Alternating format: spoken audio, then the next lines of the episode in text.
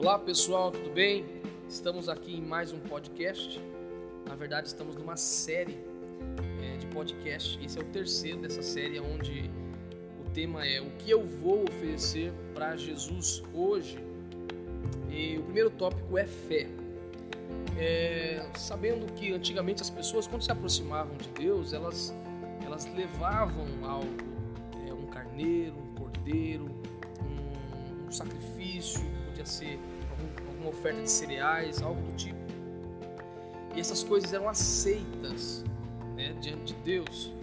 E hoje, nos dias atuais, o que nós podemos oferecer para Jesus, o que eu vou oferecer para Jesus hoje, e o primeiro tópico é fé. Nós falamos no primeiro e segundo podcast, falamos sobre o que é a fé, sobre a certeza da fé, se a fé ela é racional ou não.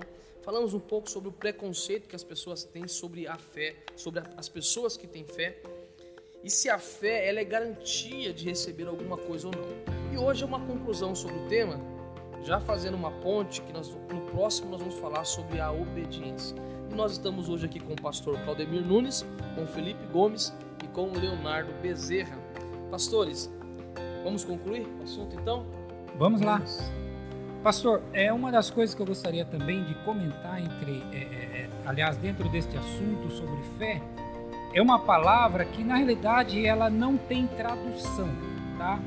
No hebraico essa palavra é referente à fé, que está em Abacuque 2:4, o justo viverá pela sua fé, é mais conhecido por nós como fidelidade, tá? No português, assim, traduzindo. No hebraico é emuná.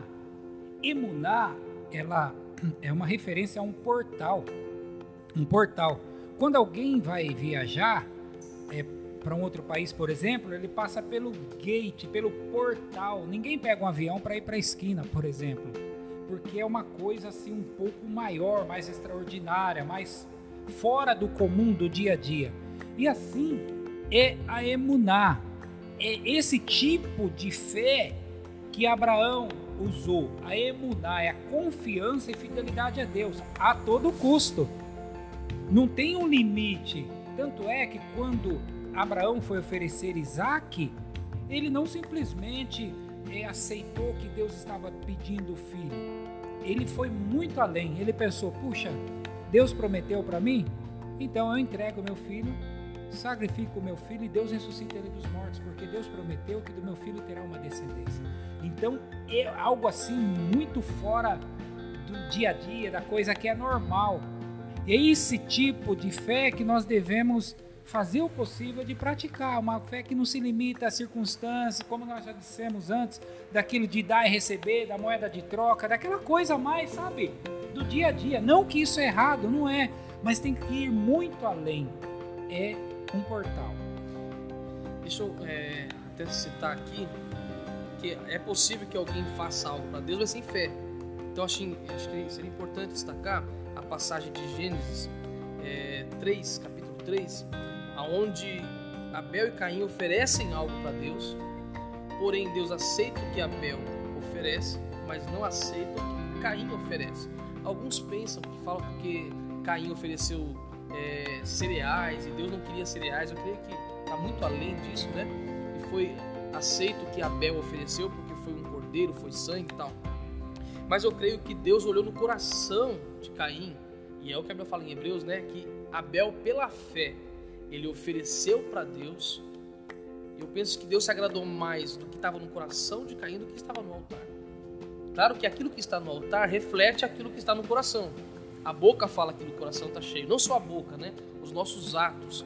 Mas há quem hoje, nos dias atuais, assim como antigamente, faziam coisas para Deus, mas desprovidas de fé desprovidas de, de amor, que nós vamos falar mais para frente, era só um ato vazio e que Deus sondava o coração e não encontrava essa fé que encontrou no coração de Abel, no coração de, de Abraão, porque Abraão não ofereceu fisicamente Isaac, mas aqui dentro do coração já tinha oferecido, pastor.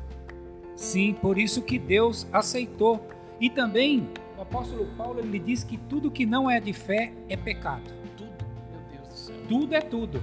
Na Bíblia, quando tudo é tudo, é porque não tem uma outra referência. Quantas coisas nós fazemos sem fé? Eu quero dar um.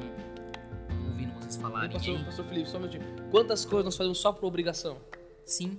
E até sobre isso eu queria entrar, eu quero entrar nesse, nesse ponto, porque é, o rito, né? O ritual, nós falamos na semana, semana passada, semana retrasada, aí, sobre a fé racional, uma fé fundada, né? Fundamentada, né? Uma fé firmada em Cristo, né? Na palavra. E também falamos que a fé é resultado de um relacionamento. Sem um relacionamento com Deus não é possível ter fé. E recentemente eu postei é, nos nossos grupos a respeito do poder, né, cientificamente falando, da palavra de Deus, da leitura da Bíblia. Eu não sei se vocês se recordarem e viram o vídeo. E esse estudo científico fala, é, pegou lá aproximadamente 2 mil, 3 mil pessoas e separou em grupos de um grupo lê uma vez na semana, outro grupo irá ler duas vezes, três vezes e quatro vezes. E cientificamente falando, não era uma ideia, não era um conhecimento, não era uma, uma interrogativa para ver o que você absorveu da Bíblia, não. Era cientificamente, colocando na máquina lá e medindo, né, analisando o cérebro. Chegaram na conclusão que ao ler uma vez a palavra de Deus na semana, o impacto no cérebro é quase zero, é quase nulo, uma vez na semana. Ao ler duas vezes também é quase imperceptível. Só que o curioso começa quando lê a terceira vez para frente, a resposta do nosso cérebro, as ligações neurais são diferentes. E na quarta vez, no grupo que leram quatro vezes na semana a Bíblia, houve uma explosão de conexões sendo feita no cérebro. E isso é tão forte porque Romanos no capítulo 10, no versículo 17, diz assim: que de sorte que a fé é pelo ouvir. E ouvir a palavra de Deus. E ouvir pela palavra de Deus. E quando nós meditamos na palavra de Deus, nós falamos de uma fé racional, né? Aqui eu estou pensando na ideia de exercitar a fé. Nós saímos de algo místico e algo racional, né? É, hoje nós muitas vezes se apegamos a tantas coisas, como o pastor Tiago falou, a obrigação, e muitas vezes não tem fé porque não está aliado com o firme fundamento que é Cristo, que é a palavra, que é o relacionamento. E muitas vezes nós temos assim, não, tem que ler a Bíblia, só tem que. Não, não, não. Cientificamente existe uma explosão em nós, nas conexões neurais, e isso com certeza vai influenciar na nossa capacidade em crer, de gerar confiança, de gerar essa certeza que o pastor está falando, desse essa confiança que o culto ele passa a ser, deixar de ser obrigação, e eu fazer as coisas por obrigação, fazer sem sem um fundamento, né? Por que, que eu estou fazendo isso? Por, que eu, por que, que eu vou uma vez na semana na igreja? Né? Ah, eu não, eu tenho fé.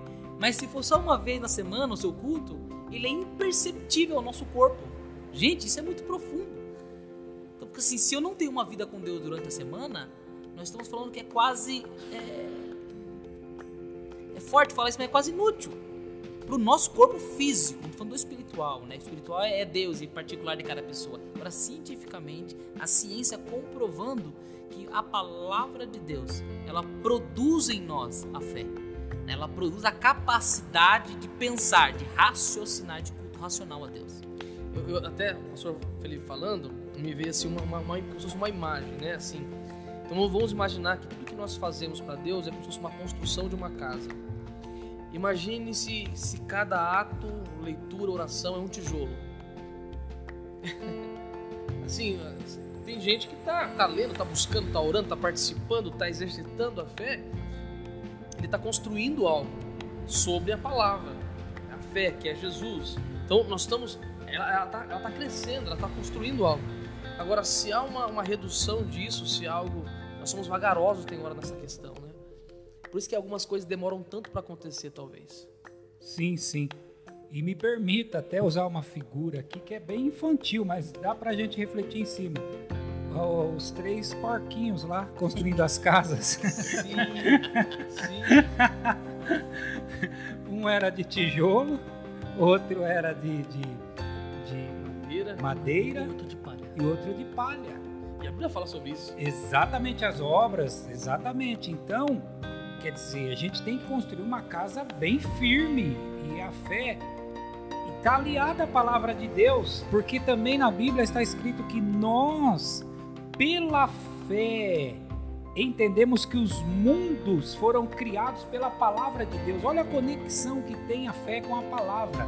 Então, quando a gente exercita a fé, a gente traz pela palavra de Deus a existência aquilo que nós declaramos. Isso é muito forte, porque em Romanos 4,16 fala que é, é, a respeito de Deus, que ele traz à existência as coisas que não são como se já fossem. E ali ele cita sobre Abraão. E Abraão, ele em unidade, em comunhão com Deus, ele trouxe à existência Isaac. Por quê? Porque ele não tinha ainda gerado Isaac, mas ele recebeu um novo nome pai de uma multidão. Era Abrão, pai elevado, o pai das alturas, agora Abraão, pai de uma multidão. Então, um ano antes de nascer Isaac, ele começou a dizer: Sou pai de uma multidão, sou pai de uma multidão. E aí depois nasce Isaac. E Sarai, que então veio a ser Sara, ela começou a dizer: Sou princesa, princesa, princesa. E um chamando a outra, ela chamando ele de Abraão, pai de uma multidão, ele chamando ela de princesa.